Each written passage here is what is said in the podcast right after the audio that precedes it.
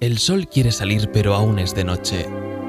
En medio de un cielo violáceo, un niño me pregunta, ¿cómo es el sol cuando duerme? Guardo silencio, espero a que se le olvide la pregunta, pero él continúa. Podríamos ir a verlo, podríamos coger un avión hasta el horizonte y desde allí lanzarnos con una cuerda al abismo, y bajaríamos por ella, pero deberíamos tener cuidado de no engancharnos con ninguna estrella. A lo que yo, un poco cansado de confabulaciones, le respondo, no creo que sea buena idea despertarlo todavía. Seguro que no ha dormido bien con tantas estrellas fugaces.